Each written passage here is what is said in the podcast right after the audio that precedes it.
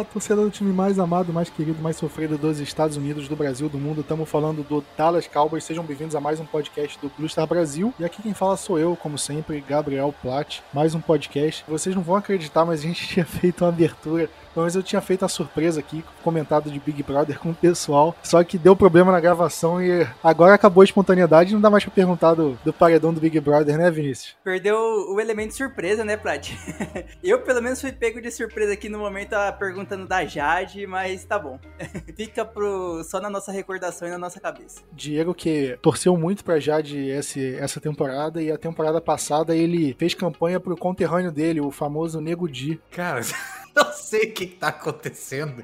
Sinceramente, faz muitos anos que eu não vejo o Big Brother Brasil. No Twitter eu vi muito Fora Jade e tal. Eu fui pelo Fora Jade, parecia não ser uma pessoa muito bacana, né? Pelo menos assim, o que entre os três do paredão, ela era, sei lá quantos milhões por cento que, que ficou para sair. Mas boa noite, né, pessoal? Boa noite, Vinícius. Boa noite, Plat. Cara, eu fiquei apavorado quando tu me perguntou do Big Brother Brasil, porque eu não tinha a menor ideia do que responder. Porque participante do podcast aqui tem que saber de tudo. Daqui a pouco está perguntando de geopolítica, de biologia tem que estudar igual para estudar para a prova do Enem, mano. Mas o Big Brother, cara, eu também eu não assisto tem muitos anos, mas eu só ouço o pessoal comentando e eu formo minha opinião pelo que a maioria tá dizendo. Se fulano tal é chato, todo mundo tá dizendo que é chato, então eu assumo que é chato também. Mas nada contra quem assiste também, não vou ficar aqui cagando regra, ah, é Big Brother é horrível, que não sei o que, blá blá blá. Assiste quem quer e, e tá feliz da vida. E, e Plat, vamos falar sério, né, cara? É um programa de extremo sucesso, né? Nós três somos chatos que não assistimos, porque eu não sei se o Vinícius assiste, todo mundo assiste, né? O Big Brother, enfim. Hoje em dia eu raramente assisto televisão. Eu assisto mais para assistir ou o Cowboys ou o próprio Botafogo também, que é outro time que me dá trabalho. Mas de resto, cara, eu raramente assisto televisão. Eu perdi a prática de assistir, então eu não tô com a TV ligada pra, ah, tem nada pra fazer, eu vou assistir Big Brother e tal. E pela minha falta de hábito de ver TV, senão eu talvez visse como pessoal também. Mas vamos falar do, da situação do Dallas Cowboys, né? Que a gente entrou na Free Agents, temporada acabou, a gente teve nossas semaninhas aí para acumular notícia. E, e agora que tá chegando em março, né? O ano novo da NFL vai começar agora. E começa a free agency, o mercado da NFL. Então muita coisa acontece nesse período. Se você é novo, tá começando a acompanhar a NFL agora, não entende muito bem, eu vou explicar rapidamente aqui para deixar algumas coisas claras para você que não tá familiarizado com o estilo da NFL. O mais importante é saber que a liga, ela não é, não é igual ao futebol da bola redonda, né? O, o mercado de transferências. O mercado de transferências, por exemplo, abriu, ah, o Real Madrid quer contratar um jogador do Milan. E aí eles oferecem um valor, o Milan aceita ou não, ou sei lá, pagou a multa rescisória, aí transferiu, ou, ou contrata um jogador por empréstimo. Na NFL não funciona esse negócio, não funciona dessa forma de contratar jogador. A única forma de você contratar jogador, quer dizer, são duas formas. A primeira é você contratar um jogador que está sem contrato, por exemplo, um jogador do Dallas Cowboys encerrou o contrato e não vai renovar. Qualquer outro time da NFL pode ir oferecer um contrato para ele. E caso ele tenha contrato com o time, a única forma de você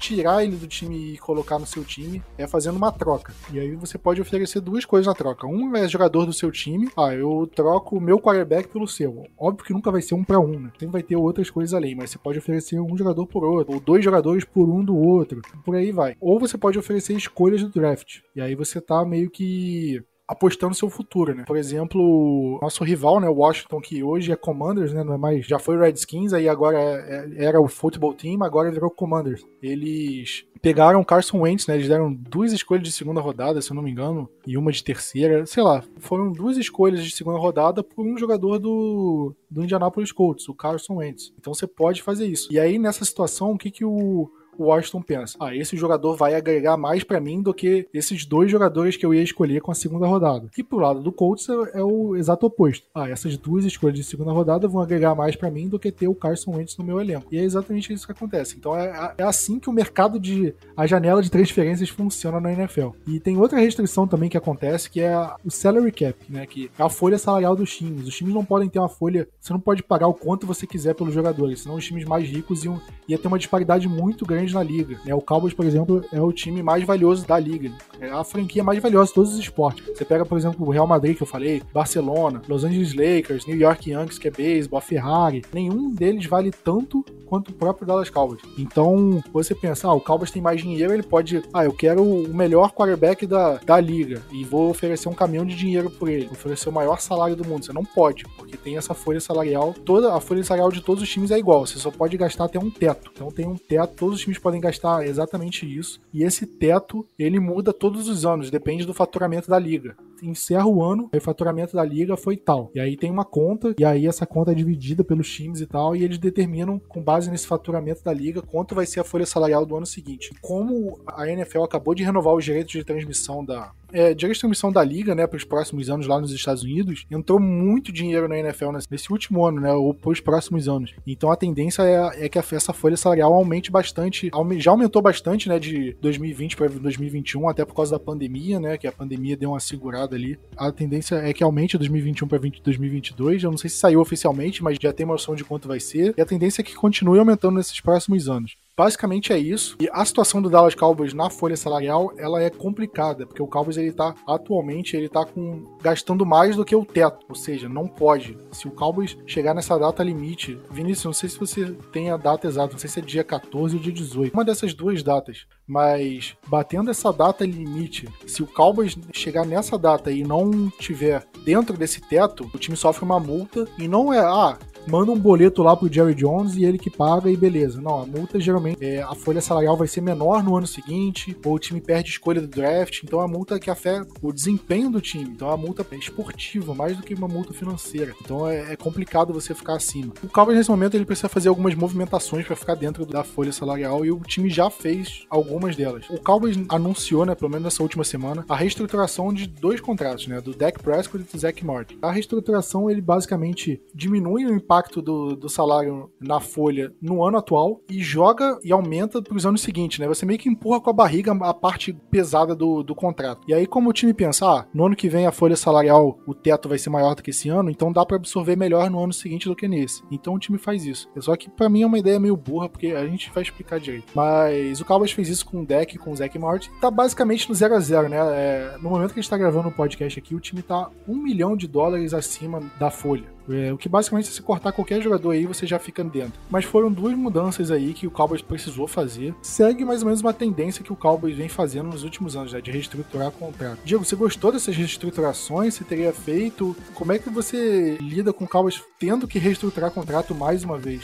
Eu acho que era o plano da franquia, né? Claro que o ideal não reestruturar jamais os contratos que a gente faz. Platt sempre fala isso e é uma verdade que Dallas sabe fazer muito bem o primeiro contrato, mas acaba tendo esses penduricalhos penduricalhos, esses problemas de reestruturação no futuro e que comprometem muito a equipe no, em, em, anos posteriores, né? Mas eu creio que Dallas fez o contrato de Dak Prescott para ter uma reestruturação e da mesma forma do Zac Martin para ter essa reestruturação. Se nós formos lembrar, se a gente voltar praticamente 10 anos atrás, um pouco menos, 8 anos, foi justamente isso que Dallas fez depois de formar a sua linha ofensiva, passou a reestruturar todos os contratos dos jogadores de linha ofensiva e também do Tony Romo, né? Isso entre 2013 até 2016, que foi o ano que o Tony Romo saiu. Nunca esperava que o Tony Romo fosse ter uma lesão grave que fosse preterido em relação ao Dak Prescott. E também não esperava que o Travis Frederick fosse ter um, um problema de saúde saúde sério, né? A síndrome de Guillain-Barré. Nenhum time espera uma situação dessa, faz as coisas, reestrutura os contratos, imaginando que os jogadores têm um tempo de vida útil, um tempo de vida profissional X, né? Que possa alcançar esse tempo de reestruturação. Compreendo perfeitamente a, e acho que se tivesse feito os contratos de acordo com o que eles foram, eu, provavelmente também o faria para tentar limpar um pouco a, o salary cap. Agora, é óbvio que futuro a gente não tem a menor ideia do que pode acontecer e que, quem sabe, a gente tenha uma dor de cabeça gigante logo adiante. É melhor reestruturar, na minha opinião, é muito melhor reestruturar o do Dak Prescott e o do Zach Martin, que são jogadores cornerstones, assim, da, da, da equipe de Dallas, do que foi reestruturar o do Ezekiel Elliott no ano passado, que é um jogador decadente, né, há anos já decadente, e que esse ano a gente não pode cortar, e vejo um efeito do, da, da reestruturação justamente porque ele simplesmente é só, só conta negativo para nós no caso de um corte é, para que ele virasse um, um, free agent irrestrito. Eu nem acho que o problema seja renovar o contrato, porque o contrato na hora que renova é um contrato bonitinho, bem feito. O problema é esse tipo de reestruturação. Quando você reestrutura um jogador, você tem que pensar, ele vai ser útil para o meu time nesses próximos anos que eu tô empurrando com a barriga, a ponto do, da folha salarial não pesar tanto. Em alguns casos não é, não é. Às vezes o Cowboys empurra o salário de um jogador mais ou menos e chega no final e não consegue cortar um jogador rendendo pouco. O Ezekiel Elliott é esse caso, né? O Cowboys deu um salário alto para ele e esse ano já daria para cortar o salário dele caso o Cowboys não tivesse reestruturado o salário dele. E aí o Cowboys começa a ter que fazer outras mudanças por conta de uma reestruturação errada de contrato. Você faz isso com o contrato do Zeke, aí o Cowboys fica acima da folha. E aí, a partir disso, o que você tem que fazer? Cara, não dá para cortar o Zeke, a gente tem que ficar dentro do teto de qualquer jeito. Aí tem que reestruturar o do deck. E aí você deixa o contrato do deck pior, aí você deixa o contrato do Zach Martin pior, aí você tem que, sei lá, cortar o Amari Cooper, por exemplo, cortar o DeMarcus Lawrence. Ou não necessariamente cortar eles, mas, por exemplo, Randy Gregory que tá ficando sem contrato agora, você deixa de renovar, porque você não tem mais o espaço na folha que você teria cortando o Zeke. Então você abre mão de bons jogadores para manter um jogador no elenco que é ruim e tem um contrato ruim. Então essa reestruturação de contrato deve ser feita em, sei lá, último caso, emergência, e o Cowboys ele não trata isso como emergência, ele traz isso como padrão, né? Ele basicamente monta um contrato para ser reestruturado depois. O contrato do Dak Prescott, né? Ele tinha dois anos no final que ele não, não impactava no salary cap, né?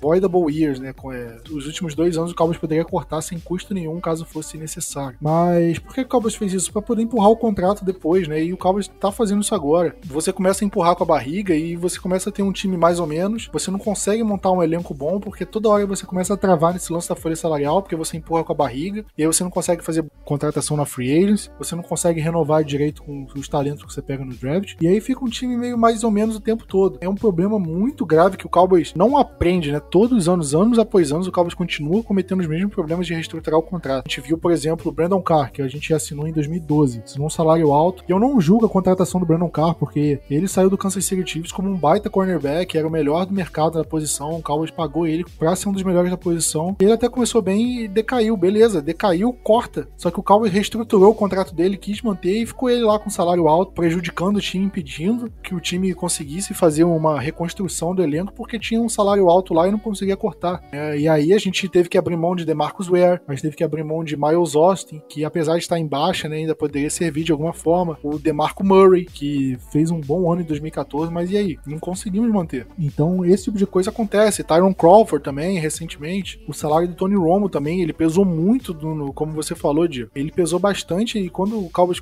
cortou ele, a gente não conseguiu aproveitar os anos que o deck teve contrato de calor, o contrato barato a gente é, investir forte no time, porque o time tava pagando o contrato do Romo antes. Ah, mas é culpa do Romo que pediu alto? Não, a culpa não foi do Romo, a culpa foi do Cowboys que reestruturou muito o salário do Romo e empurrou tudo com a barriga pro final do contrato dele. E aí chegou nessa situação que a gente tava. E aí o Cowboys fez a mesma coisa com o Ezekiel Elliott. E aí vai, sei lá, vai chegar e vai renovar com o Trevon Diggs, vai repetir a cagada que fez, né, no futuro. Aí vai, sei lá, vai renovar com o Michael Gallup agora, vai repetir a cagada que fez depois, vai reestruturar. E aí é um ciclo sem fim, o Cowboys não consegue melhorar o elenco por conta desse tipo de coisa. É realmente muito complicado essa situação do Cowboys. Me preocupa, eu acho que é um movimento que acabou tendo que ser necessário, né, porque o Cowboys já fez a cagada com o Zeke e agora tem que tentar contornar com um contrato de outros jogadores que o time acha que vai, vai ficar no elenco até o final. Mas vamos ver até onde, né? Porque uma hora esse ciclo tem que acabar, porque o Cowboys dificilmente vai conseguir montar um elenco forte fazendo esse tipo de, de movimentação para a folha salarial. Agora, é, Vinícius, outra movimentação de folha salarial que pode acontecer são os cortes, né? E antes de falar do Amari Cooper e do Marcos Orns, que eu quero deixar para uma sessão depois, o Cowboys tem outros jogadores com contrato alto que podem ser cortados e aliviarem um bom espaço na folha salarial, né?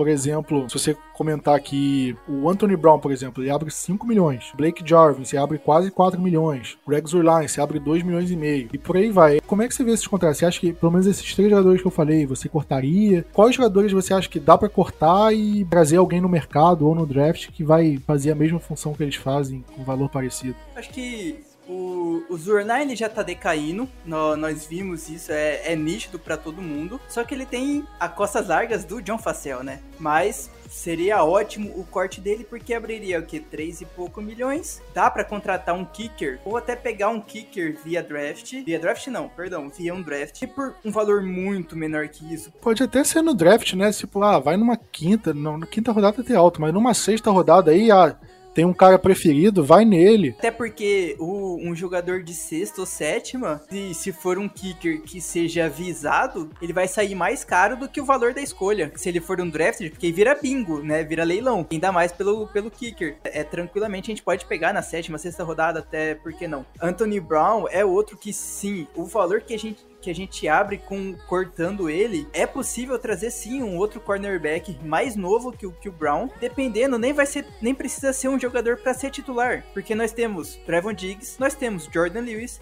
e nós temos o Kelvin Joseph. É isso que eu ia falar, Vinícius. Tipo, acho que não precisa nem trazer ninguém, né? Se você, se você acredita no Kelvin Joseph, né? Uma escolha de, segundo, de começo de segunda rodada, né? Você pode botar ele ali no lugar do Anthony Brown e você nem precisa gastar para trazer um cara no lugar. Sim, sim. Aí pode, você pode usar esse valor para trazer um outro jogador, pensar num outro jogador melhor. A gente vai falar um pouco mais sobre isso. Mas pode também trazer um veterano no lugar para ser um reserva imediato, por exemplo, para ser aquele cara que, se for necessário, entre e, e consiga jogar e, e, pagando muito menos que 5 milhões para ele. O Blake Jarwin, infelizmente, acho que você nem comentou, mas ele teve uma lesão, vai passar por mais uma cirurgia, uma lesão de quadril. Até estavam comentando que é uma lesão que dificilmente acontece em jogadores de futebol americano. Você vê jogador de beisebol e basquete, salvo engano. E é um valor, se a gente se vai pagar esses 10 milhões da tag pro Schultz ou se a gente vai renovar com ele, não faz sentido manter o, o Jarwin por esse valor. Não faz sentido, na minha cabeça não faz sentido nenhum. Para mim não faz nem sentido o Dalton Schultz por 10 milhões. Vamos falar a verdade, ao meu ver. Mas se vai manter o Schultz, tem que cortar o Jarwin, porque a gente tem o Jeremy Sprinkle, que ainda tem contrato, a gente tem o Shane McKeon, que, que é contrato de um draft, de é calouro lá de últimas rodadas, que é super barato ambos e assim, não tem necessidade. Olhando por cima os outros jogadores, podia ser o Jordan Lewis, mas Jordan Lewis é um jogador titular e o corte dele não é tão proveitoso pro Cowboys perto do Anthony Brown, por exemplo. Não dá para cortar os dois. Tem que cortar só um deles. O resto dos jogadores seria só jogador de linha ofensiva, que são contratos muito maiores e é bem mais complicado fazer um corte. Então acho que esses três pratos são os principais e que assim, se eu fosse não a família Jones, mas o Will McClay, ia tentar com todas as minhas forças fazer pedir o corte dele, deles. O John, como você falou, né, esse tipo de, de cirurgia que ele fez, o pessoal falou que não é uma cirurgia comum para jogador de futebol americano, é mais comum para jogador de basquete. Corre risco dele não estar tá pronto pro começo da temporada. E agora, pensando num cenário, ainda que, sei lá, dê tudo certo, ele consiga jogar. Se a gente tá na dúvida se ele vai jogar ou não a primeira semana da temporada, significa que a pré-temporada ele vai perder toda a pré-temporada. Peso enorme para você manter um cara que possivelmente vai ser reserva, porque se você tá colocando 10 milhões na mão do Dalton Schultz, só que, que talvez ele renove, diminua esse valor, mas se você tá confiando no Dalton Schultz a ponto de renovar com ele, a gente espera que o Dalton Schultz seja o Tyrande número 1. Você não vai pagar 6 milhões de dólares por um Tyrande número 2 que não consegue ficar em campo. Desde que ele renovou o contrato, ele renovou para a temporada de 2020. E em 2020 ele se machucou no primeiro jogo da temporada, perdeu a temporada inteira. A segunda temporada que depois da renovação de contrato, ele também perdeu os jogos por conta de lesão e tal, perdeu espaço pro Dalton Schultz, ele terminou a temporada tendo recebendo mais menos snaps do que o Dalton Schultz. Então o Blake Jarwin para mim é um jogador completamente dispensável. Eu não manteria. O Anthony Brown, como você falou, eu acho até justo quem pensa em manter ou não, mas eu também não, não sei se manteria. Eu acho que dá para arrumar jogadores melhores. Se você não acreditar no, no Kelvin Joseph, que eu acho que dá para acreditar, e, e, por aí vai, né? Eu acho que são pequenos, pequenos valores que você vai acumulando assim que você consegue pegar é, ir atrás de outros jogadores com um valor parecido, né? E você começa a reformular a equipe. E agora, Diego, falando especificamente do Amari Cooper e Demarcus Lawrence, né? Porque nesse momento eles têm os dois maiores salários de 2022, né? O Demarcus Lawrence ele tá pesando 27 milhões no, na folha salarial e o Amari Cooper tá pesando 22. Então só eles somados, eles acumulam 49 milhões da folha salarial. Folha salarial de 227 é um pouco menos de um quinto da folha salarial com dois jogadores. Se saiu a primeira informação, né, de que o, o Amari Cooper ia ser cortado. Se ele for cortado de fato, o Cowboys abre 16 milhões de folha salarial nessa temporada e abre mais na, nas temporadas seguintes, né? Mas tendo como foco essa temporada, a gente abre 16 milhões se ele for cortado agora. Se for cortado ou trocado, né? Abre esse mesmo valor. E o DeMarcus Lawrence saiu informação, não que o Cowboys ia dispensar ele, mas que o Cowboys pediu para ele reduzir o salário. Só que pedir para reduzir o salário é quase como você perguntar se macaco quer banana, né? Macaco pergunta para um macaco, você quer banana? O macaco vai dizer sim. Você pergunta para qualquer pessoa que trabalha numa empresa, diminui seu salário para ajudar a gente? Aí a pessoa vai falar, não, é meio óbvio isso. E aí pediram pro DeMarcus Lawrence reduzir o salário, o DeMarcus Lawrence falou, não. Só que geralmente, quando os times pedem para reduzir o salário, eles falam, olha, a gente quer te manter, só que a gente só consegue manter você no, no time se você reduzir seu salário. Então você tem duas opções, ou reduz o salário ou você é cortado. Só que aparentemente o Cowboys não ofereceu essa segunda opção de ser cortado. Tá numa dúvida aí se o DeMarcus Lawrence pode sair ou não. Se ele sair, ele abre 8 milhões de folha, então ainda é meio pesado ser cortado, não vai abrir tanto. Se ele for mantido no ano que vem, ele já abre 18 milhões de folha salarial. Pode ser um cara que, é, que pode ser visado aí, pode ser cortado e tudo mais. Diego, o que, que você acha dessas duas movimentações? Você acha que dá para cortar os dois e tentar aí manter o nível técnico do time trazendo alguém de fora? Como é que você analisa essa situação desses dois jogadores? Eu acho que ambos, a situação de ambos é muito parecida com aquela expressão norte-americana que eles chamam de cap casualty, né? Que são perdas da equipe em razão de necessidade de adaptação ao cap. Tanto o Amari Cooper quanto o DeMarcus Lawrence têm contratos, principalmente o Amari Cooper, que permitem essa, esses cortes sem grande, grande dificuldade, mas em relação ao Amari Cooper tem, tem uma, uma situação muito especial que se ele tiver ativo no dia 16 de, de março, ele recebe um bônus salarial bastante grande, né? Ele pula para os 22 milhões, no caso de, do cap dele, né? Cortando antes a uma, a uma grande a uma, uma grande economia. Quando a gente estava falando da temporada de 2021, eu imaginava que algum desses dois salários, principalmente do, do próprio Amari Cooper, que Dallas fosse fazer uma reestruturação e não fez. Fez agora no Dak Prescott, fez com o, no ano passado com o Ezekiel Elliott, fez também com o Zach Martin, já havia feito em anos anteriores, e nunca tocou em nenhum desses dois salários, provavelmente imaginando que em algum momento seriam candidatos ao corte. A situação do Amari Cooper, embora eu gostaria que ele ficasse na equipe, é óbvio, ele é um grande jogador, mas ele é um jogador que ah, acho que nos três últimos anos, tá, talvez 2020 nem tanto, mas que ele teve uma queda de rendimento grande no final da temporada. E aquela grande questão foi por causa do time, foi por conta dele, é por conta da relação com o Dak Prescott, é por conta do Kellen Moore. Todas as respostas positivas elas podem também ser uma, ser uma razão, né? É um somatório de razões. Eu acho que Dallas já tá bem inclinado, assim, que ou troca ou corta o Amari Cooper e dentro de um plano que envolve também a, a situação do, do Blake Jarwin. Talvez se o Blake Jarwin não tivesse sofrido essa lesão, o plano, quem sabe de 2021 e agora 2022 fosse que o Blake Jarwin assumisse a titularidade depois de ter renovado em 2020. Não assumiu. Dalton Schultz cresceu, ele vai ter, receber um salário no primeiro ano, se Dallas, enfim, fizer conseguir a renovação, eu acho que de uns 8 milhões pelo menos, e Dallas vai precisar de dinheiro tornou o Amari Cooper uma situação indesejada por um, um momento. E, Dallas acho que espera que o Sid Lamb cresça e seja o número um.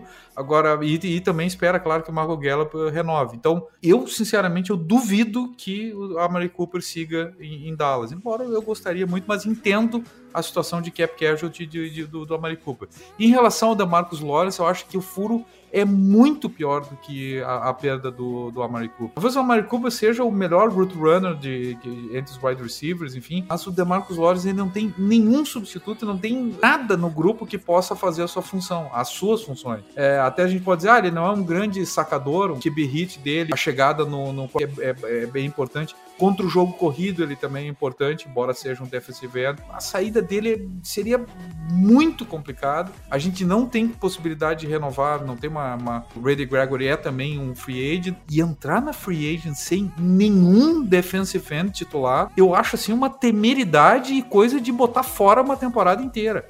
Eu não, concordaria de forma nenhuma com a saída dele, acho assim uma, uma burrada sem, volto a dizer, sem tamanho entrar numa free agency e depois num, num draft com sem nenhum defensive end titular ou, de, ou confiável no elenco. Portanto, creio que a do Amari Cooper é uma, uma, situação que já aconteceu. Eu nem, nem falo, ah, se seria bom, se seria ruim. Vamos analisar por que, que fizeram isso, né?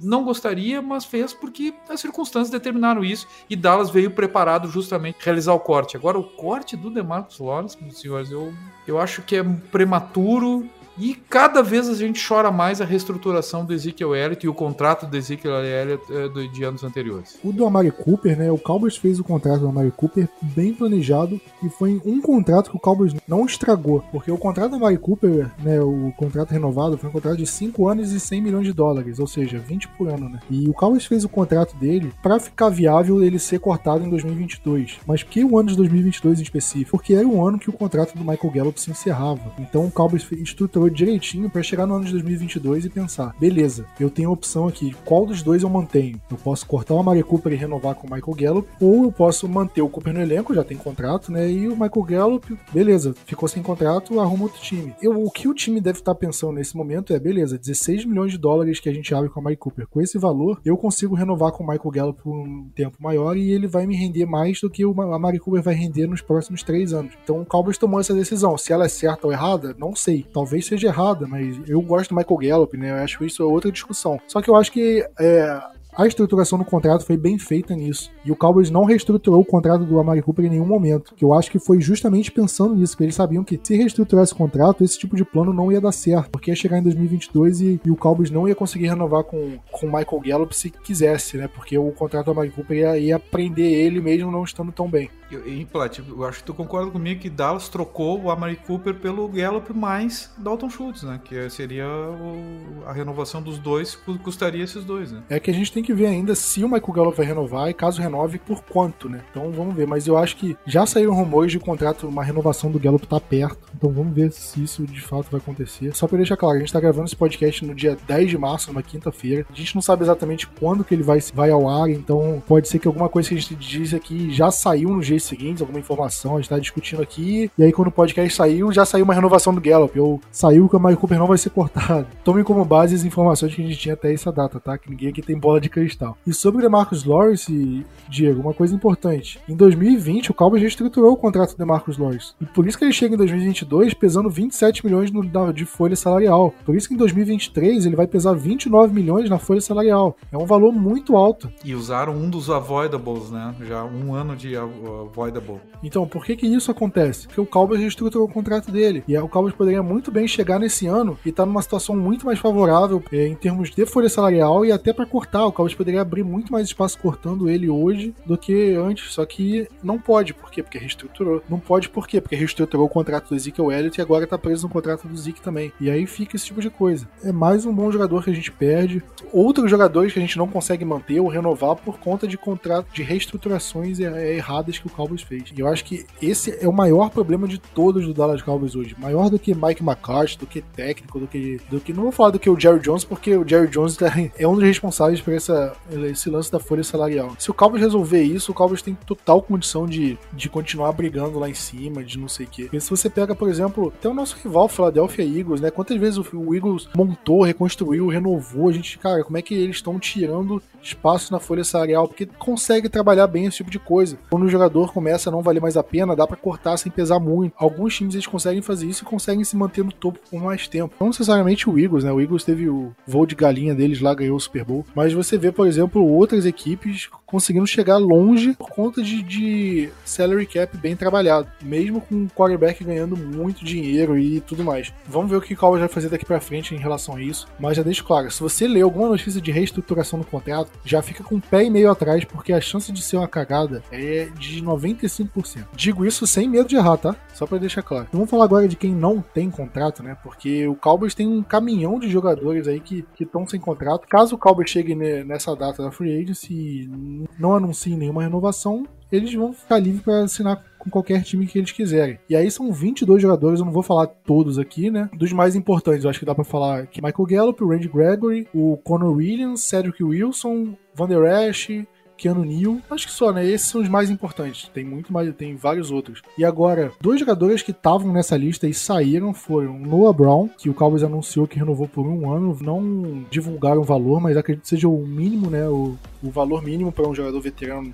na NFL deve ser o quê? Um milhão, alguma coisa assim. É um valor bem baixo, então não vai afetar tanto no cap assim. E o Dalton Schultz recebeu a franchise tag, que é basicamente uma opção que os times têm que para colocar no jogador e ele renova automaticamente por um ano, independente de qualquer coisa. É um salário totalmente garantido e varia de posição para posição. No caso do Dalton Schultz, que é um Tyrant, ele vai ganhar quase 11 milhões, né? 10 milhões e 900 mil. É um valor alto, 100% garantido. Cowboys, pelo que, pelo que as informações dizem, o Cowboys não quer que ele jogue a temporada com esse salário de 11 milhões. O Cowboys basicamente colocou essa, essa tag nele para que ele não vá pro mercado, não fique livre no mercado daqui a uma semana e o Cowboys tenha mais tempo para negociar com ele. E isso não é incomum, né? O Cowboys já fez isso com, por exemplo, o Dez Bryant. O Cowboys aplicou a franchise tag, o 10 não chegou na temporada em 2015, não chegou na temporada de 2015 jogando pela franchise tag, né? O Cowboys ganhou tempo e conseguiu renovar com ele alguns meses depois, sei lá, maio, junho. O Cowboys fez isso com o próprio DeMarcus Lawrence também, colocou a franchise tag, deu mais tempo e renovou e talvez esse seja o caso do Dalton Schultz. Né? O Cowboys, pelo visto, gostava dele tanto a ponto de não achar que valia a pena deixar ele testar o mercado e quis manter. Vinícius, o que você achou dessas duas movimentações? Você manteria o Anthony Brown, independente do valor ser baixo ou não? E você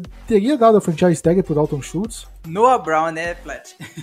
Eu não falei Noah Brown, não? Você falou o Anthony. Ah, perdão, Noah Brown, tá certo. Se pensar que nós podemos, né, entre aspas, perder Gallup, Wilson e Cooper, eu acho que seja válido deixar o, o, Noah Brown, mas ele vai ser um quarto, quinto recebedor, vai manter, ele vai continuar na mesma posição que ele tá hoje, que ele teve em 2021. A depender do valor, tá, tá muito bom. Eu, eu espero que seja menos que um milhão, mas não saiu ainda, a gente não tem a mínima ideia, então vamos aguardar essa parte. Até porque a gente tem o Simi Ferroco, por exemplo, que é, é calouro, tá num contrato super baixo. Se não me engano, a gente tem mais algum outro jogador, na, tava no PS também, que é, é um valor bem baixo. E assim, se a gente for manter o Gallup e o Wilson, a gente não vai ver Noah Brown em campo, por exemplo. A gente vai ver o Noah Brown se o Cedric Wilson, por exemplo, né, não ficar, mas a depender do valor, sim. É boa uma renovação. Já do Schultz, falei ali no, no comecinho. Tendo que a tag é só para dar tempo pra, da gente segurar e fazer um contrato com ele.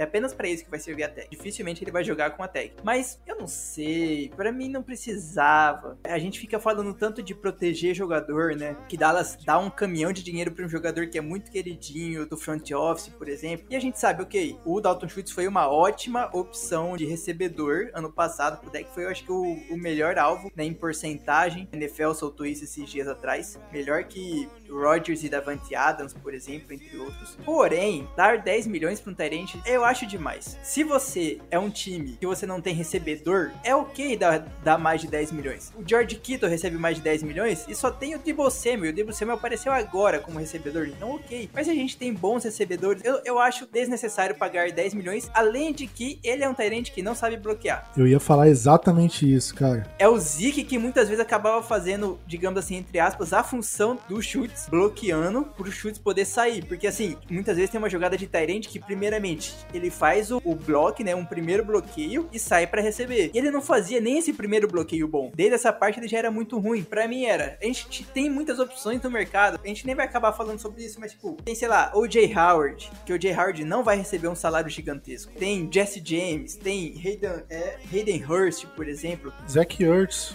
Zach Ertz também vai receber menos de 10 milhões, realmente. Se for para pegar um Tyrant que não faz né, o bloqueio, tem opções no mercado com valores muitas vezes abaixo da metade do valor que a gente vai pagar por chutes. E a gente pode muito bem trazer um jogador no draft ou pegar um veterano por um valor muito baixo, manter o Jeremy Sprinkle e manter o Sean McKeon, que para mim colocaria já o Sean McKeon para ser um Tyrant de 2, a depender se até um Tyrant de 1 e ser o jogador titular do time para 2023, por exemplo, que ele ainda vai vai estar num contrato de calor e num contrato de calor baixíssimo. A gente tem que tentar sempre capitalizar em cima de jogadores com contrato de calor. Então, para mim, foi desperdício. Não desperdício, mas foi errado colocar tag no Schultz. E vamos ver lá na frente, perto de junho, qual que vai ser o contrato dele que vai sair. Eu não sei, eu espero que seja rápido, porque tem alguns Tyrants aí, né, Prat Diego? Tem CJ Uzuma, por exemplo. É isso que eu ia falar, cara. O Tyler Croft, eu acho que tem bons nomes aí que você poderia olhar e sairiam mais ou menos no mesmo valor e, na minha visão, são, são Tyrands melhores do que o, o Dalton Schultz aí. Ah, mas Dalton Schultz teve tantas. Foi o melhor alvo do deck Prescott, teve tantas jardas, tantos touchdowns, mas, cara, pensa no volume do jogo aéreo do Cowboys, né? O jogo aéreo do Cowboys bateu um monte de recordes, então foi muitos volumes e ele era basicamente o único Tyrande do Cowboys disponível. Então, óbvio que ele ia ter muito mais recepção, muito mais passes na direção dele, qualquer um ali teria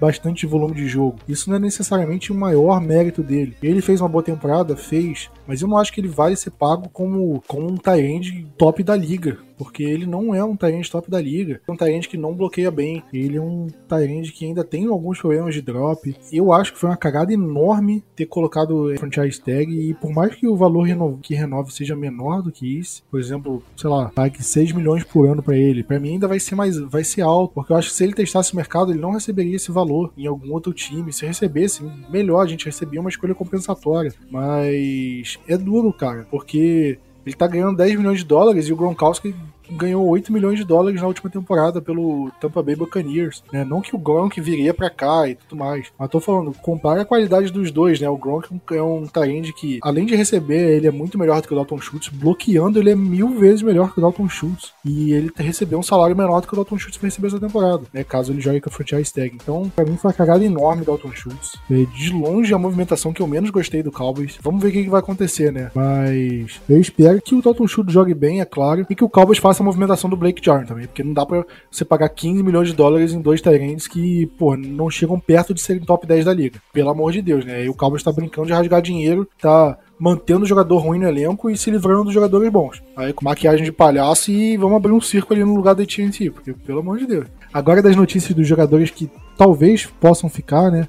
É, a gente comentou do Michael Gallup, né, que já tem conversas, o pessoal já chegou a comentar que as conversas já estão avançadas para renovar o contrato dele. E tem também o Jaron Curse, né, o Jaron Curse, que é nosso safety, o cara que chegou mais ou menos por baixo, né, é, ninguém comentava, dava muito para ele. Acabou que ele foi um dos destaques da defesa, o pessoal como criticou que ele não foi pro Pro Bowl, né, os jogadores do Cowboys acharam que ele foi injustiçado por não ter ido ao Pro Bowl, mas enfim, foi um bom jogador na, na defesa, a gente cansou de colocar ele como destaque de jogo aqui. E disseram que o Cowboys está conversando com ele para renovar, né, mas a depender do valor. Diego, para você, qual é o valor justo, qual o valor que o Cowboys se eles renovassem, você não ficaria puto. Tem um nível, né? Tipo, do Michael Gallup e o Curse. Um valor que você acharia, pô, barganha. Assaltamos os caras, porque renovou por muito barato. Um valor que você fica, ah, ok, mais ou menos justo. E tem aquele valor de, pelo amor de Deus, por que deram tanto dinheiro pra esse jogador? Qual é mais ou menos o seu nível para esses dois jogadores, assim? Um valor assim médio que você espera? Olha, eu, eu, ouvi, claro, que é o Fischer, né? A gente nunca vai, não dá para confiar 100%, mas se falou em, em relação ao Michael Gallup 6 milhões, né? É, três anos. 6 por temporada? Eu acho muito baixo. Seria um assalto, né? Digo, a, a, gente teria feito um assalto, Dallas teria feito um assalto. Eu não acho impossível não, Plat, porque é, ele, ele seria o wide receiver 1 de, de, um, de um time bom, Acho que não, né? Ele é um jogador limitado a X, é outside, ele não consegue fazer outra função. Então, e ele, ele é um renomado X? Eu acho que não. Não conseguiu ainda provar isso. Teve dois anos com lesões, essa última lesão bem grave, né? Ele começou com uma lesão de início de ano e depois uma grave, no ano que ele tinha que se provar. Então, eu não sei se ele vai para um mercado tão, tão violento assim. Acho que pagar acima de 10 para ele é um assalto que ele teria cometido contra Dallas. E acho também que Dallas não vai fazer um contrato muito longo, justamente por conta do que, que vai ser dele no, nos próximos anos. A gente viu o uh, Victor Cruz, por exemplo, um jogador do, do, Giants de anos atrás, que teve uma lesão não dessas, mas acho que foi tendão de Aquiles a dele, pelo que eu lembro, e não conseguiu voltar a jogar. O Dez Bryant, depois das, das lesões que teve, não conseguiu mais, teve uma grande performance em campo. Então, é, não é bem assim o que, que vai acontecer depois de um ligamento cruzado anterior rompido, né?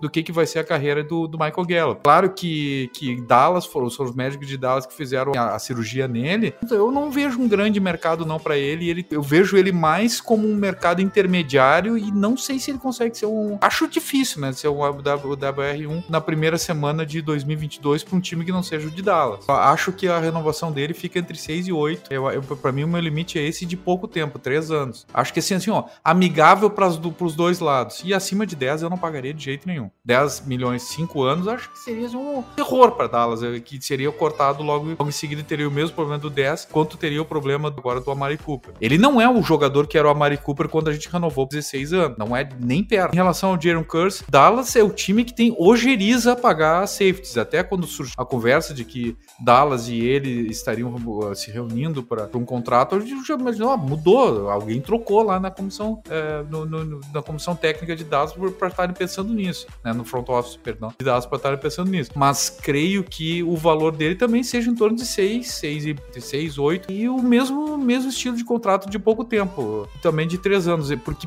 o Jaron Curse teve um grande ano, foi agora um grande ano mesmo. Há quanto tempo a gente não via um safety jogando desse jeito? Mas será que ele tem condições de fazer um outro ano da, da mesma forma? Não sei, não sei se não foi o ano da vida dele e a gente não vai ter uh, outras oportunidades. Se nós formos olhar aquele ano que teve dos grandes safeties que renovaram por caminhões de dinheiro, enfim, 6 milhões pro Landon Collins, Landon Collins acabou de ser dispensado. Nunca jogou o que achava que ia jogar. O Earl Thomas a gente escapou, desviou de um tiro de canhão, uma, uma bomba nuclear né? Que a gente, se a gente tivesse pago 12, 14 milhões para ele, como outros pagaram, estaria pagando até hoje dead cap. Então eu acho que assim, o, o mercado de safeties também deu, deu uma diminuída. Eu, eu tô nessa aí, ó. Não acho que nenhum dos dois vai ser um valor excessivo e não pagaria um valor maior do que esse para nenhum, nenhum dos dois atletas. O Diego, vou te falar que eu acho que se o Gallup testa o mercado, ele não recebe um salário menor do que 10 milhões, tá? Concordo contigo, mas ele não seria o WR1 do, do, não na primeira semana de 2022 discordar de você, tá?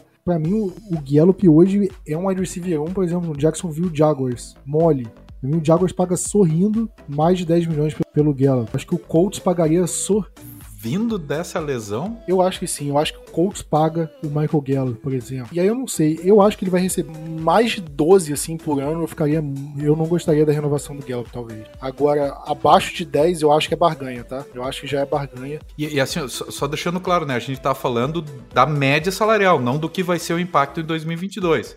Vamos um cálculo de padeiro aqui e um cálculo simples, como se ele, sei lá, renovou por 10 milhões por ano. Não vai pesar na folha 10 a cada ano, 10, 10, 10, por 3 anos. Eles fazem com, no primeiro ano sempre batendo menos. Então seria, sei lá, 8, 10, 12. Ou 6, 10, 14, alguma coisa assim. 6, 11, 13. Eles sempre mudam eles sempre diminuem o valor do primeiro ano para dar uma aliviada. Então seria mais ou menos isso. A média seria mais ou menos isso que eu falei. E do Jaron Kurtz, eu acho que eu daria um contrato entre o que o Cowboys deu pro Jordan Lewis e pro Anthony Brown. O Jordan Lewis recebeu um contrato de 3 anos, 13 milhões e meio, mais ou menos uns 4 e pouquinho por temporada. E o do Anthony Brown foi 3 anos, 15 milhões e meio, que é 5 milhões e pouquinho. Então eu daria entre isso para ele, porque o Jalen Curse não é mais um menino, ele só teve uma temporada boa na carreira, então não sei até que ponto vale despejar mais de 5 milhões de dólares para ele, um caminhão de dinheiro. Mas de repente, assim, proporcionalmente ao que foi pago naquela época com o salary cap de hoje seria os 6 milhões que eu falei, mais ou menos, né?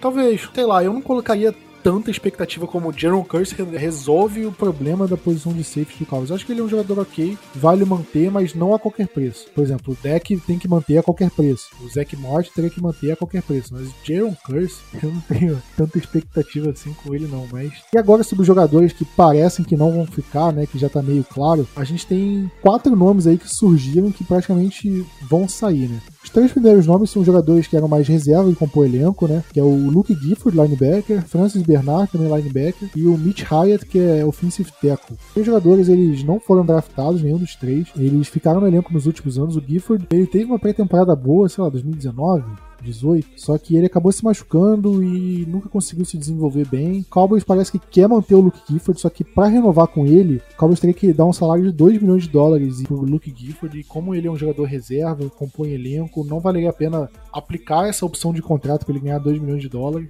e manter. Então, o Cowboys gostaria de manter ele no time, talvez renove por fora sem é, ativar essa opção de contrato. Então pode ser que ele fique, mas a maior chance aqui, pelo menos que eu acredito, é que ele fique fora do time. E tem também nosso Panther, né? O nosso grandioso Panther, Brian Anger, foi eleito ao Pro Bowl. Eu acho que ele teve voto pro All Pro, aí eu já me fugiu da memória, mas um baita jogador, né? O Brian Anger saiu completamente valorizado, que ele teve a melhor temporada da, da carreira, da vida dele, né? O Brian Anger. E ao que tudo indica, ele não deve permanecer, porque é um cara que se valorizou bastante. E o Cowboys não tem dinheiro para renovar com o Panther. Agora, a questão é, ele recebeu um salário de um milhão de dólares na última temporada. E um milhão de dólares é ridículo. Quando ele estava no Houston Texans, a média salarial dele era de 2 milhões e 700. Agora, esse valor é o valor que o Cowboys abre mão se cortar o Greg Zurline. Agora, o que, você prefere? Um kicker que tem 35 anos e tá mal das pernas, que perdeu os jogos pra gente, ou um Panther de 33 anos, mas que vem da melhor, melhor temporada da vida dele. É, e deve ter sido a melhor temporada de um Panther que eu já vi no Cowboys. Eu acho que é uma escolha ridícula de fácil, né?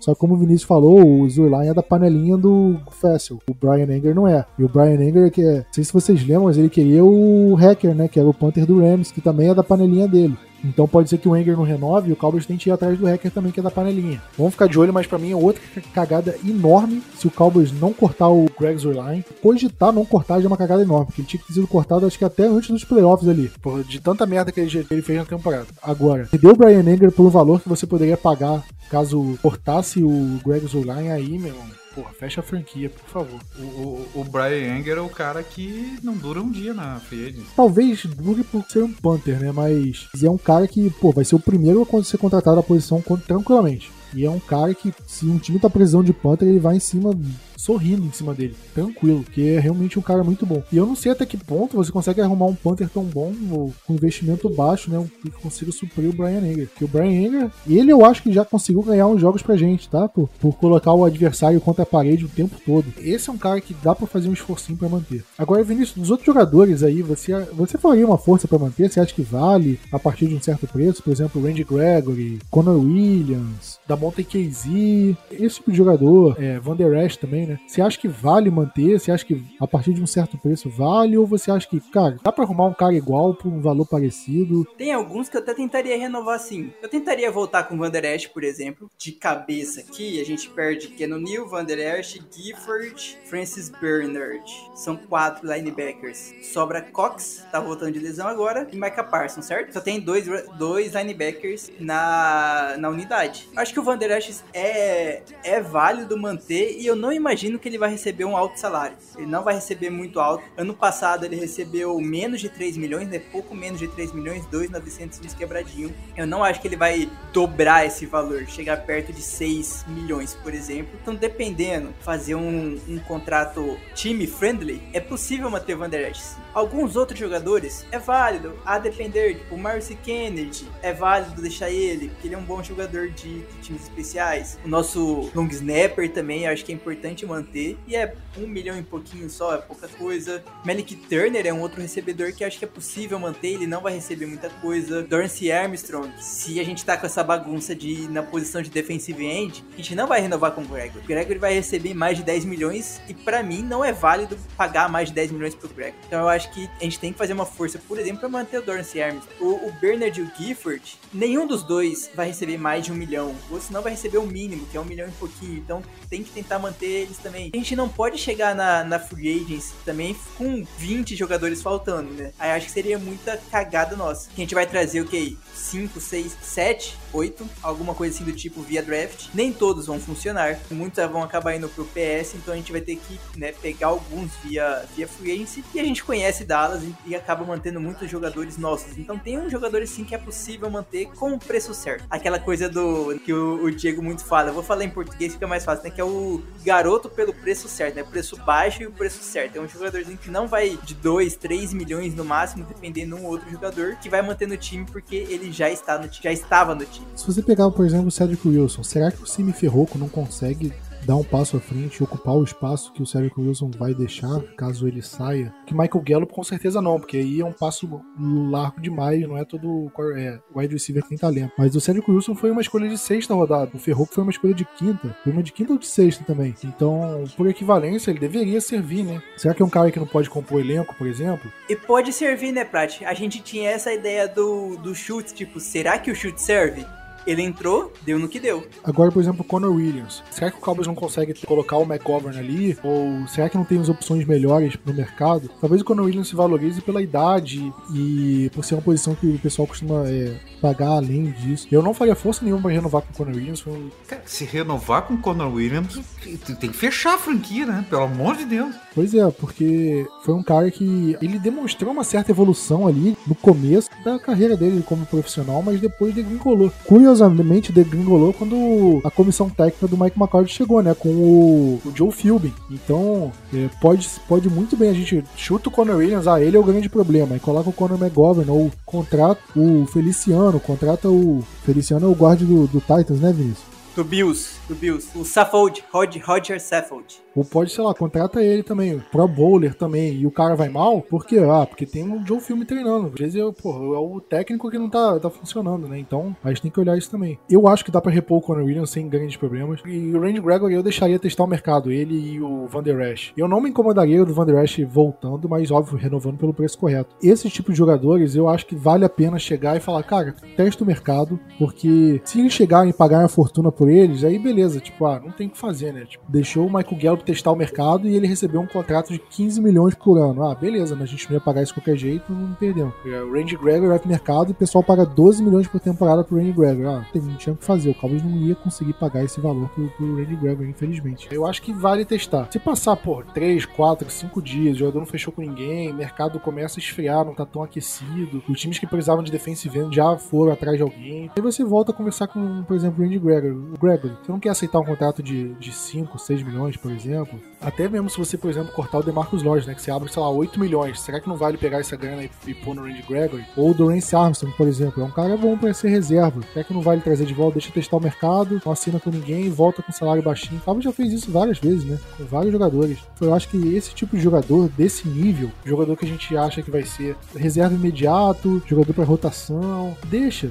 Porque eu acho que dá para encontrar esse tipo de talento a rodo na free agent, jogador que vai ficar livre, vai ficar disponível. E dá para encontrar esse tipo de jogador no próprio draft também, se for o caso. Não em primeira rodada, porque em primeira rodada você acha melhores também. Mas dá pra encontrar jogador pra compor elenco até em quarta rodada. A gente tem o Diabril Cox, por exemplo, tá aí. Pra mim foi um baita achado, ele tava jogando bem até infelizmente se machucar na temporada, mas eu acho que é um cara que pode ocupar a posição do Van Der Esch, por exemplo. É, é um cara que pode suprir alguma deficiência que a gente tem na posição de linebacker. Fechando esse assunto agora dos jogadores do Cowboys, vamos virar o olhar para fora do mercado, né? Que o Cowboys está olhando pro mercado, o mercado tá olhando pro Cowboys e tem algumas opções de, de acordos, né? A primeira tem a ver com o jogador do Cowboys também, mas é o mercado olhando pra gente. Que saiu a informação de que o Lael Collins pode ser trocado. Isso parecia ser loucura, né? Se a gente falasse isso uns anos atrás, mas o Lael Collins deixou de ser unanimidade, né? Ele teve problemas com lesão, com suspensão, perdeu a temporada inteira de 2020 e 2021 perdeu jogos por conta de uma suspensão, porque ele tentou subornar a liga. Fez algumas merdas que ele fez, ele não fez alguns testes de, de doping e aí foi suspenso, aí tentou subornar o, o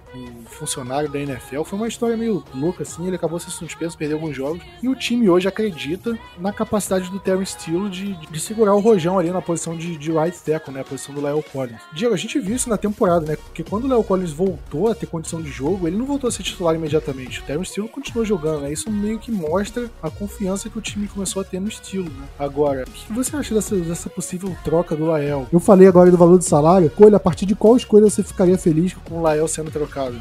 Uma terceira rodada, você ficaria triste ou você ficaria feliz? Não, ele vai receber mais que uma terceira rodada. Eu acho que Dallas vai fazer esse negócio. Sinceramente, Dallas, na temporada passada, caso não saibam, recebeu ofertas pelo Conor McGovern, não quis fazer o negócio. É, eu acho que o New York Jets, que, que, que, havia feito tentativa. Em anos anteriores tentaram trocar pelo Lyle Collins antes da, da nossa renovação. Ele fez um grande ano, né? depois é lesão grave e no ano passado uma série de problemas extra campo. Ele é o melhor amigo do Dak Prescott, grande, grande amigão, né? O ombro amigo do Dak Prescott. E acho que se não fosse o alto salário, ele tem um salário bem alto, né? 15 eu acho que impacta, até vou Deixa eu conferir aqui que eu tô na, na, frente da tela. É, esse ano tá 15. É um, é um, valor muito alto. Mas o Orlando Brown custou uma primeira rodada pro Baltimore Ravens. Foi uma troca violenta. Eu acho que o preço justo dele é uma segunda rodada. Esse é um preço honesto. Não gostaria de uma terceira, acho.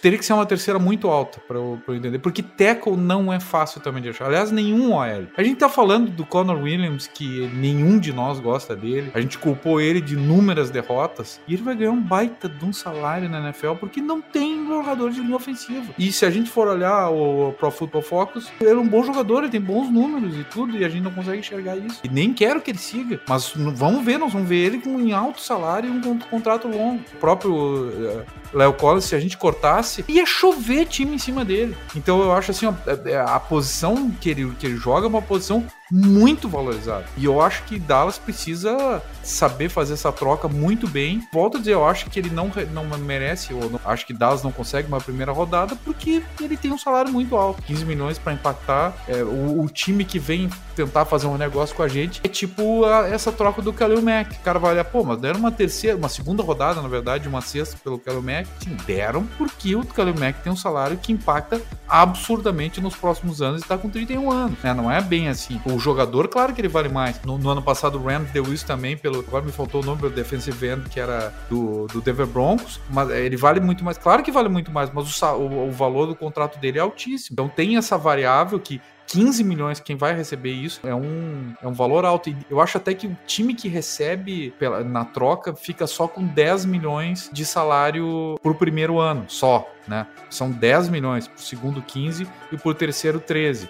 Dallas salva 10 milhões numa troca dessas. É bastante, né, para Dallas, mas é um impacto, um impacto razoável. Para um tackle, um tackle titular vale mais de 10 milhões. Vocês não concordam comigo? Dependendo do valor, eu faria a troca também. Só que Cowboys também não anda draftando tão bem, né? Sei lá, o último, último draft me desiludiu demais e Acho que por isso eu tô meio com o pé atrás, mas eu acho que, dependendo, eu acho que vale ouvir a oferta. No mínimo, você escuta o que o pessoal tem para oferecer. Eu acho que não é aquele tipo de jogador que você simplesmente tampa os ouvidos e, cara, não vou nem escutar porque esse jogador é inegociável. E ele é um cara que vale negociar, até porque ele tá dando alguns sinais de, de decadência, né? Tá perdendo jogos. E ainda digo mais, eu acho até esquisito que ninguém comentou nada do Tyron Smith. Eu, assim, eu achei que o Tyron poderia ser um tipo de jogador que pudesse ser mais visado pelo Cowboys, assim, de poder cortar, de poder é, ser trocado, porque é um jogador que tá deixando o Cowboys na mão há muito tempo, né? Em relação às partidas jogadas, quantidade de faltas, ele tem caído de produção, tem um contrato super amigável pros times. Sei lá, eu acho que daria pro Cowboys tentar algum negócio ou tentar fazer alguma coisa, porque o Tyron não é mais o mesmo jogador do que era anos atrás e tá deixando de, a desejar mesmo, né? E agora, é, você falou justamente da posição de offensive tackle, Diego. Vou passar pro Vinícius. O Cowboys vai ter algumas carências, né, com esses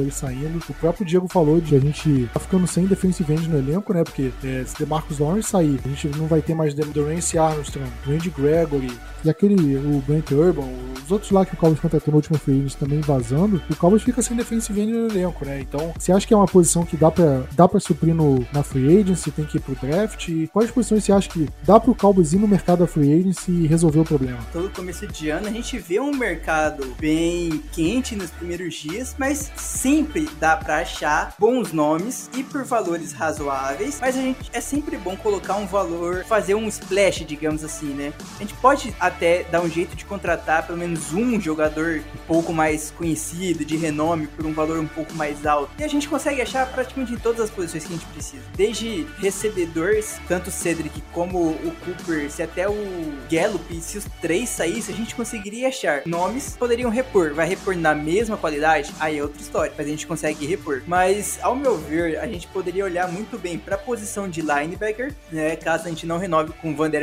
Esch, com Keanu Neal, por exemplo exemplo, o Anthony Hitchens falou que ele tem vontade de voltar e eu imagino que o Hitchens vai ser bem barato, né? Que ele já é um bem veterano, então vai ser bem barato. E o Bob Wagner? Esse seria o Splash.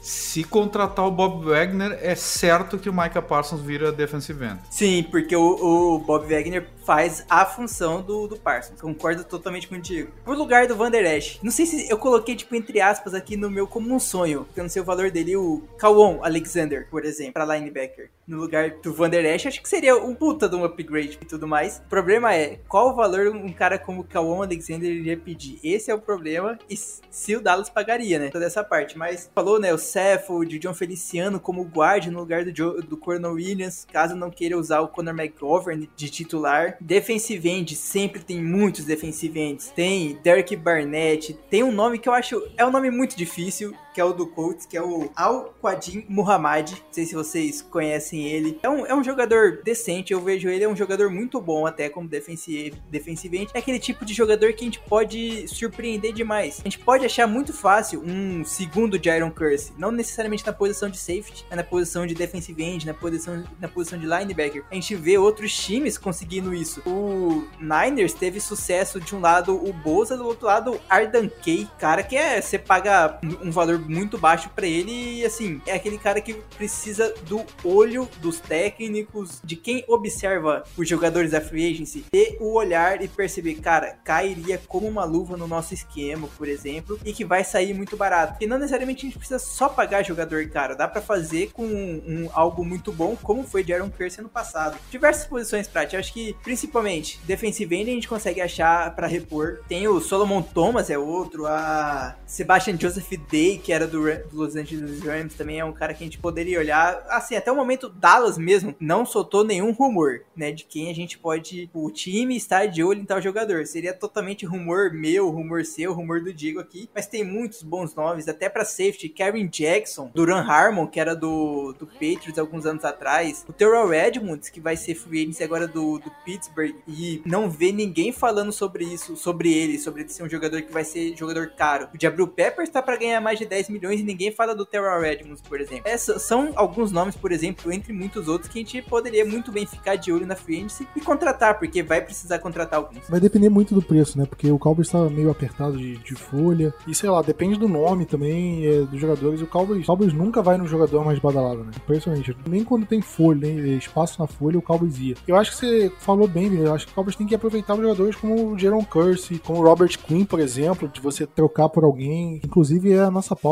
já, já vou adiantando. De você pegar alguma barganha e ir assim. Bons jogadores, como você falou, alguns jogadores foram cortados, então desvalorizados. Jogador veterano e não aquele jogador que sai do contrato de calor e vai receber aquela, aquela bolada. Eu acho que esse jogador o Cowboys pode ir atrás e render. Por exemplo, o Cardinals foi no Chandler Jones também, deu muito certo. Foi um jogador mais ou menos assim, que saiu do Patriots e tal. Depende do na free agency. Eu acho que o Cowboys, se for fazer uma contratação que seja mais pontual, não pode sair jorrando em qualquer jogador. Vamos ver o que faz, né? Por exemplo, o Bob Wagner disponível, eu acho que é um cara que, porra, estaria muito certo. E eu acho que posição que você poderia gastar barato e resolver, acho que seria de Tyrande, né? Sem o Dalton Schultz e o Blake Jarvis, você conseguiria pagar barato nos Tyrands ali e resolve a posição. Você vai ter o, o Sid Lamb e um entre o Cooper e o Gelp. Cara, você não precisa do melhor Tyrande do mundo ali. Eu acho que você consegue resolver. Eu acho que o Cowboys precisa de um offensive tackle reserva também, que o Unisec tá saindo. E jogadores para compor elenco ali na linha defensiva, principalmente. E nossos defensive tackles, cara, não existem. Pass rusher estamos ficando sem. Então o Cowboys precisa de ficar de olho nisso. Eu acho que a free vai servir para isso também. Então vamos ver como o time vai se portar. Diego, eu falei do Robert Quinn como um sucesso que o Cowboys fez uma troca pelo jogador. Você acha que tem algum jogador aí meio que dando sopa, meio que no mercado, que o Cowboys poderia ficar de olho em, cara, vou tentar fazer uma troca e pegar esse jogador? Dallas gosta muito de fazer aquela troca de último ano de contrato, né? De tentar alguma coisa nesse sentido. Mas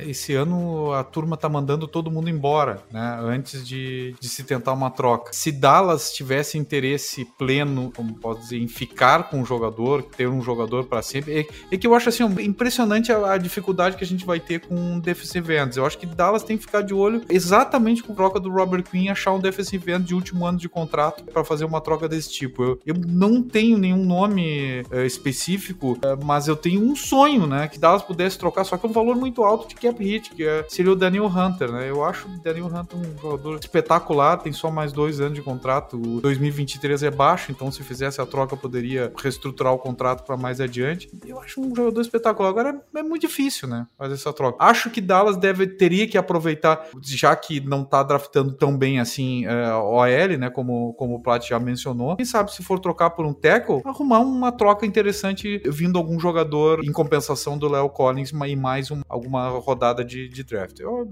eu não tenho um nome, nome fora esse, não tenho nenhum outro nome, não. Pois é, né? Vamos esperar para ver o que o Cowboys vai fazer nessa free agency. O que o Cowboys costuma fazer, né? Em todas as free agents. Primeira semana não se mexe, não faz nada. O Cowboys simplesmente ignora a primeira semana. E aí depois o Cowboys começa a fazer algumas, algumas movimentações. Sempre, ou o Cowboys do nada aparece, ah, contratou alguém. Do nada já anuncia o Alfred Morris. Ninguém esperava, do nada apareceu, contratou, beleza. É um cara de, sei lá, terceiro escalão. Ou fica naquela demora, tipo, do nada aparece a, a informação, ah, time vai trazer jogador tal para fazer teste no CT do Cowboys. Quantas vezes vocês já não viram isso? Sei lá, é uma quinta-feira, ah, o time vai trazer na próxima terça. Aí fica o time todo até a próxima terça, tipo, a torcida inteira esperando. Aí chega na próxima terça-feira, tipo, ah, vai fazer exame, vai assinar, pô, jogador bom, pô, finalmente vai ser contratado. Ah, saiu sem contrato, vai fazer visita no outro time na quarta, na quinta e depois vai decidir. Puta que pariu, meu irmão. É sempre assim com o Cowboys. Nunca é um negócio, pô, contratou um bom jogador, fechou rápido, fez a troca. É sempre um negócio arrastado e o Cowboys sempre vai atrás do fim de feira. Free. Eu acho que isso tem impactado muito no time de forma negativa. Chega na hora H, cara, a gente não tem elenco para compor, porque nosso elenco é feito de, de refúgio, cara, de jogador fraco. O Cowboys não reforça o time pensando em ganhar o Super Bowl. O Cowboys reforça o time pensando no, no mesmo, cara. O time que tá pensando em Super Bowl vai atrás do Bob Wagner, vai contratar um jogador bom. O que tá pensando em Super Bowl não vai ficar prolongando o contrato do Zeke, vai cortar o Zeke, vai atrás de outro, mantém o Tony Pollard, cara. O Tony Pollard tá jogando melhor e, e beleza. Não vai ficar atrelado a jogador ruim, a abrir mão de jogador bom para manter contrato de jogador ruim. E é isso que o Cowboys tem feito nos últimos anos. Então vamos torcer para que isso melhore. Lembrando, é possível que muitas informações que a gente dê aqui já estejam meio datadas. Caso estejam, a gente vai dar nossa opinião no podcast semana que vem, né? Já que quando as mais notícias começarem a sair, mais renovações e tudo mais, aí a gente dá nossa informação sobre os novos fatos. Mas pelo que a gente tem à disposição, é, é justamente isso que a gente tem que adiantar. Última coisa aqui, antes de, de fechar o podcast: será que o Jerry Jones vai pro programa do Ratinho ou Vinícius? Rapaz! Nossa, foi muito ruim! ah, não tem como fazer a voz do, do Xaropinho, pô. Diego, Diego sabe fazer? Rapaz! Cara, não sei. Deve ter um americano, né, desses aí também, só pode ter, né? Aquele carinha que apresenta agora o, o não o Mr. América, não, o... Não, tem programas de, de teste de DNA lá nos Estados Unidos também, tá? Aquele, aquele bigodudo, cara, eu esqueci o nome dele totalmente agora.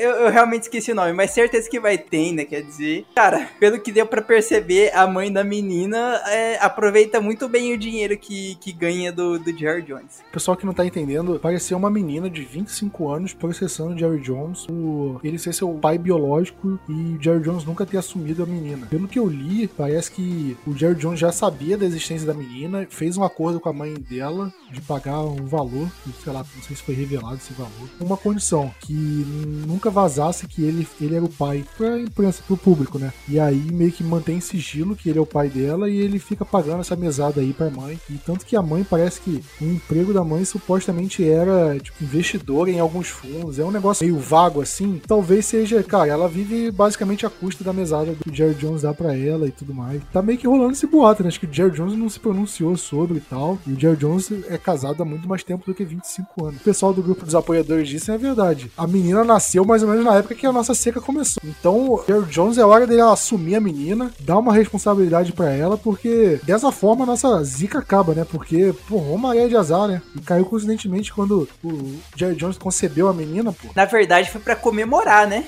Pois é, deve ter sido pra comemorar o último Super Bowl, né? 95. É, comemorou o, super, o, último Super Bowl, pá, teve um filho, uma filha no caso. Porque, cara, se ela tem 25 anos hoje, ela nasceu em 97. Ela teria que ter sido concebida até 96, assim. O Super Bowl foi em fevereiro de 96. Ela deve ter sido concebida um pouquinho depois aí, pelo menos. Foi na última off-season que a gente teve como campeão do Super Bowl, né? Então foi mais ou menos na seca aí, né? Quer dizer, isso se ela fizer 25, se ela fizer 26 esse ano. Mas enfim, é muita teoria da conspiração aí. Deixa pro Ratinho desvendar a parada. Jerry Jones, vai lá pro programa do Ratinho, resolve essa situação situação aí e bola pra frente. Mas é isso aí, galera. Vamos ficando por aqui. Aquele abraço e Go Cowboys!